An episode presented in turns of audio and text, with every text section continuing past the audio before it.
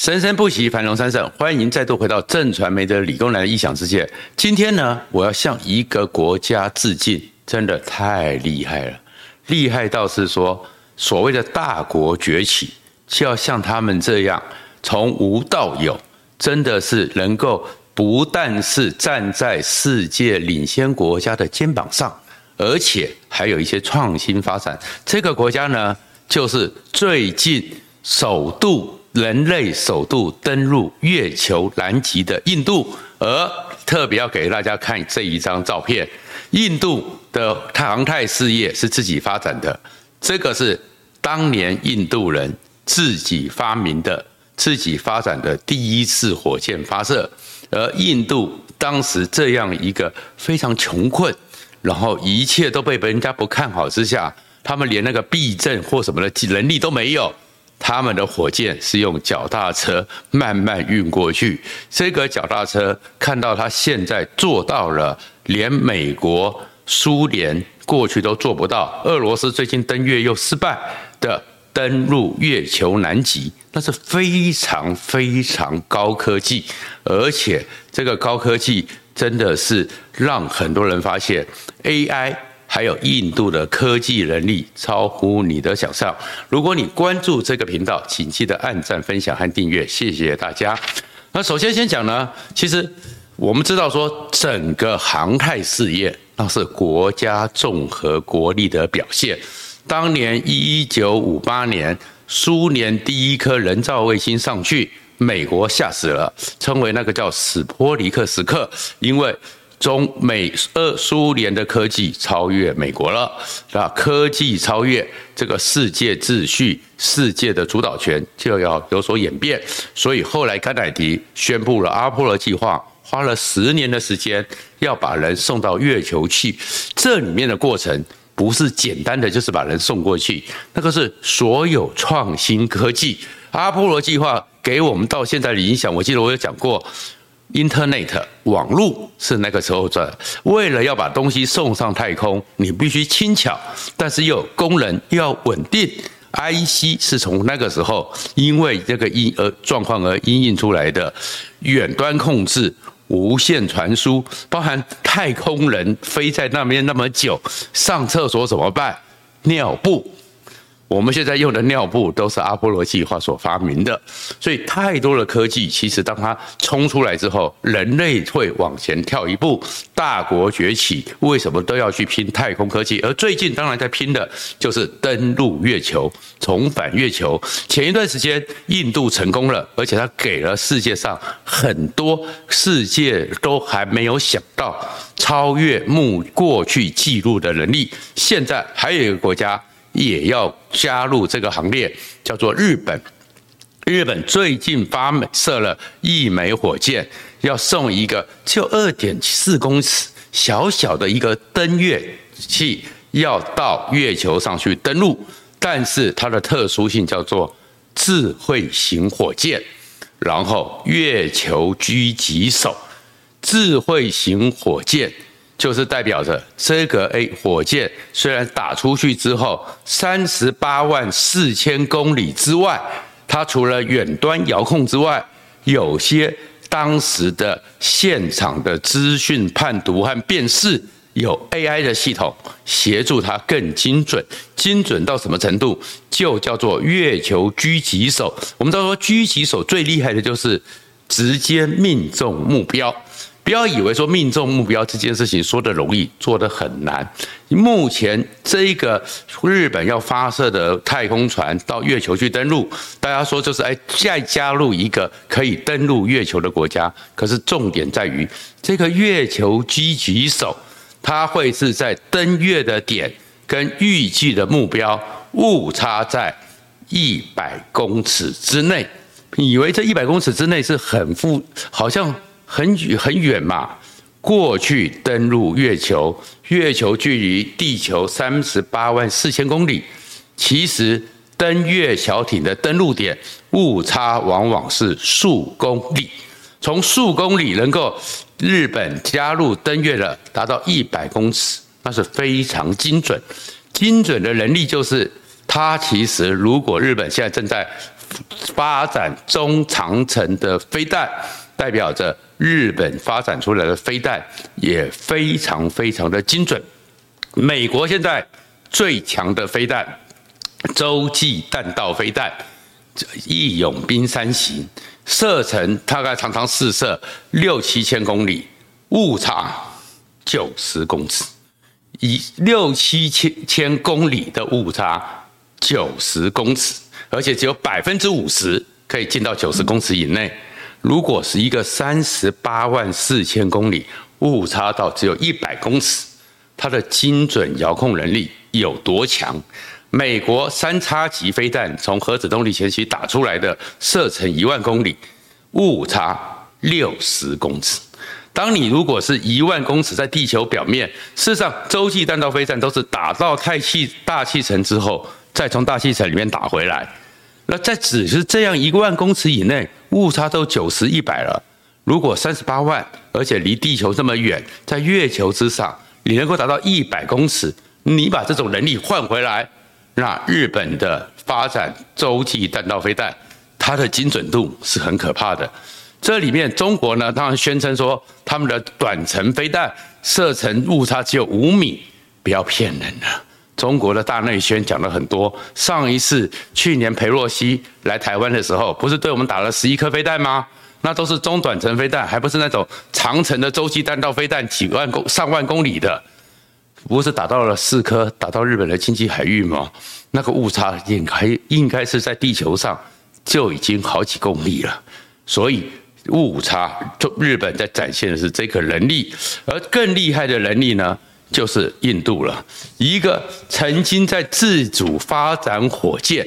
然后靠的是用骑脚踏车把这个火箭运载到发射场，因为他们不知道怎么运，用人又太慢，脚自行车式的火箭能够登陆月球南极，那个是非常恐怖的。为什么恐怖呢？因为里面的遥控技术、高科技技术，包含印度透露出来，他们用了辉瑞啊的 AI 晶片，你就知道里面差别多少。其实。整个要降落，整个降落是非常困难的。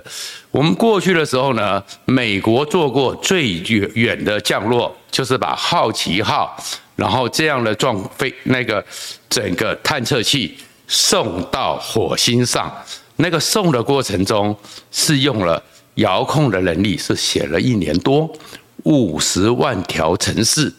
十几个专业数学家。包含是我们清华的严博士都在那边操控，瞬间的去做各种遥控，经过叫做恐怖七分半，恐怖七分半里面才叫做真正高科技的能力，因为你要降落到一个星球这么远的话，整个火星当时好奇号从地球飞出去，飞了七个半月，七个半月的时间，你要永远的精准的抓住它，它飞了是。五亿六千六百万公里，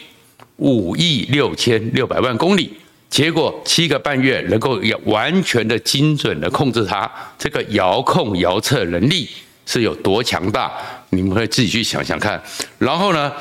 火星是有大气层，火星的大气层大概是地球的百分之一，但是有大气层就比较麻烦了，因为有大气层你在高速下降的时候。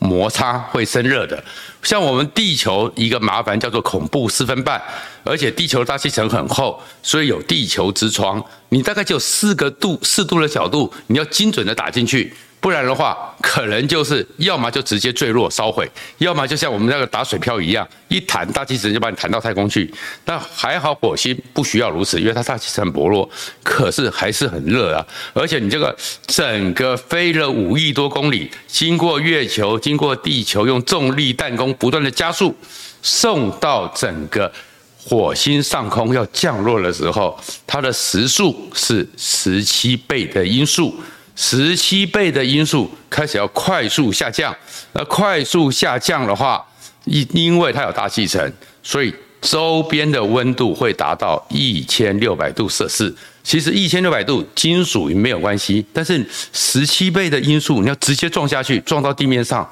那不就毁掉了吗？而且地面会炸个大洞，所以它降下去的时候，距离。进入大气层十分钟之后，你要立刻让这个好奇号那个灯载器能够翻身。翻身之后，因为开始已经加热，前面已经温度很高了，然后一温度一高，里面的电子设备就会受损，所以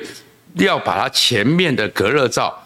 正对着它下坠的方向，因为这样子才能够让热源不要烧到里面的东西。十七倍的音速里面，在五亿多公里之下，你能够遥控它转过来之后，继续往下冲，冲冲冲冲冲，而且它不能直接冲，因为直接冲的话，你速度减不下来，所以它边冲边走 S 型，所以要走 S 型，因为这个 S 型就可以让它速度不断的减缓，减缓到距离。火星地面十一公里高的地方呢，速度要把它控制到时速到达四百五十公里，因为这样子的话就没有那么高速，就没有那么大的热量。而四百五十公里的时候开始你要更减速，因为它这时候速度还是很快，你撞到地上还是毁了，放出降落伞。而这个降落伞是用复合材料，然后是大概是有九个足球场这么大。然后有九条线同时放出，那同时放出里面的误差是微秒级的。你有误差一打残的话，这个火箭也就缠在一起了。降到以后开始慢慢的降落伞，顺打开撑住它，让它速度一直慢慢慢慢慢慢。然后所以为什么刚讲说必须减速，必须有隔热罩？因为金属不怕热，复合材料很怕热。而这个继续下降下来，到达距离地面大概是十到。三十公尺左右，开始要反向的一个喷射器继续减速，减速到距离十公尺之后，再垂吊出那个好奇号，平稳的放到火星上。所以这个叫做恐怖积分半，一个价值二十五亿美元的东西。如果出了一点点差错就完了，所以当时降落火星，恐怖七分半就让你看到美国的精准遥控能力，而这精准的遥控能力就刚刚回来讲的，他们的三叉戟飞弹，他们的义勇兵飞弹，还有他们的巡弋飞弹。为什么能够这么精准？当时去普那个习近平和普京见面的时候，川普见面的时候，川普说：“对不起啊，我打了一百零九颗巡弋飞弹，他的飞弹是直接经过伊那个伊拉克、伊朗的机堡的窗户直接穿进去，这才叫精准，那叫误差叫五公分。所以有这样的能力，才能够做这样的一个国力。然后他现在回来了，那南极有多难呢？那月球上呢？”更难的是，因为南极是有冰，有冰。我们刚刚讲那个过程里面，当你下降的时候，你反向火箭一推的时候，冰会融化。那冰会融化，下面的地形就开始是一个液态的，会滑动的。那你要怎么办呢？你要怎么办去处理这个问题呢？因为你如果拉下去，马上一滑，这个登月艇就完蛋了。所以。这就是为什么印度会用 AI 晶片，因为这已经不是你隔着还要远距的透过上面的卫星把资料传回台地球，地球再做一个反应回去调整它的姿势，来不及。所以它的 AI 晶片是可以当场的判断，直接摄影机打开，立刻的视觉和各种的资讯的判读，做直接调整。所以印度降能成功了。那印度为什么成功？日本为什么会做这样？这个叫做。美日合作，美国不是讲说一直要拉着盟国共同发展太空事业吗？他们合作的结果，所以就在美国过去 NASA 几十年的累积经验，加上印度自己的开发，然后加上日本本来就是一个科技强国，所以可以做到这些。然后我们为什么讲这个？其实就是一样的，所以千万不是要以为说发展一个国力，综合国力，每天你只是照抄的。你要像印度人有这个能力，像日本人，他们的五大商社全时收集全世界的资讯，国家是愿意学习、愿意去创新才有机会的。而印度到底有多厉害？美国戏骨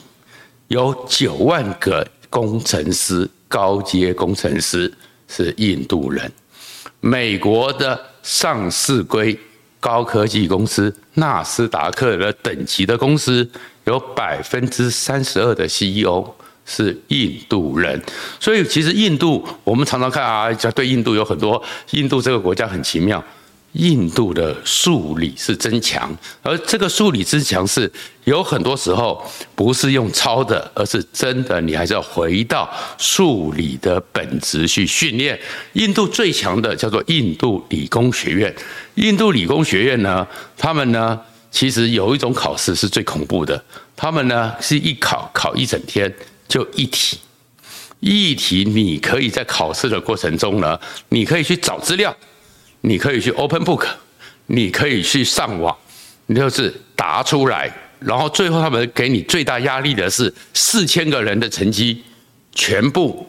贴出来，在门校门口里面一路看下去。如果大家要看三个傻瓜，那个就是印度理工学院为范本。而这样一个 open book，其实我们今天回来讲，为什么要特别提到这些词？中国一直号称他们自己科技很强，那为什么科技很强，被美国发动科技战之后，看起来诸事不顺？因为很多时候发展不能用抄的，你还是要从最基础的数理基础能力，你们的下一代要去训练的。像我们那时候呢，清华大学我都记得，我们有考过一次 open book，八个小时。就只有两题，你可以翻书，你可以去图书馆。那时候我们还没有那么好的 Internet，你甚至可以跟同学讨论，因为老师一眼就看出来这是你的答案还是你抄来的，然后公布成绩。可是这种过程中，其实让我们知道的就是所有的科学的思维，因为科学其实也是一个认知革命，科学的逻辑的推演，你要走过这一段，台湾就是有曾经有过这么好的数理训练。所以，我们当整个张忠鹏认为全世界都没想到的半导体可以是一个产业的时候，台湾也是有这么好的数理基础。因为其实我们是台清交成，我们过去读过这些学校，都是像印度一样，曾经是非常艰苦的，大概就是一张一支笔、几张纸，最基础的理论、最基础的算法。最基础的思维逻辑都有学过，所以我们才能够有这么强的半导体，然后现在变成护国神山。那我们刚刚特别是在这个时候提到的，就是说，不要小看你可能会落后，真的就是打好基础训练。其实印度当年做得到，他们现在的太空科技连美国都惊艳。那我们台湾的半导体电子产业科技也连美国都惊艳。核心的原因是理工教育。自然科学的基础能力的训练其实是很有用的。那很有用的原因是因为我最近发现有一些年轻的小朋友，下一代也在读台湾的理工，但是现在好像没有像我们当年的时候，为什么要这样子思考？是怎么思考出来的？这个整个科学认知、科学思考。科学逻辑这样的训练变成是快速，有点像补习班的条条框框的教法，其实我是蛮担心这个情况的。因为如果是这样的状况之下，我们的半导体这样的龙井护国的能力，尤其加上现在很多的年轻人觉得学理工太累了，越来越少人读理工，这个状况我们看到印度，看到台湾，其实我是有点担心的。谢谢大家。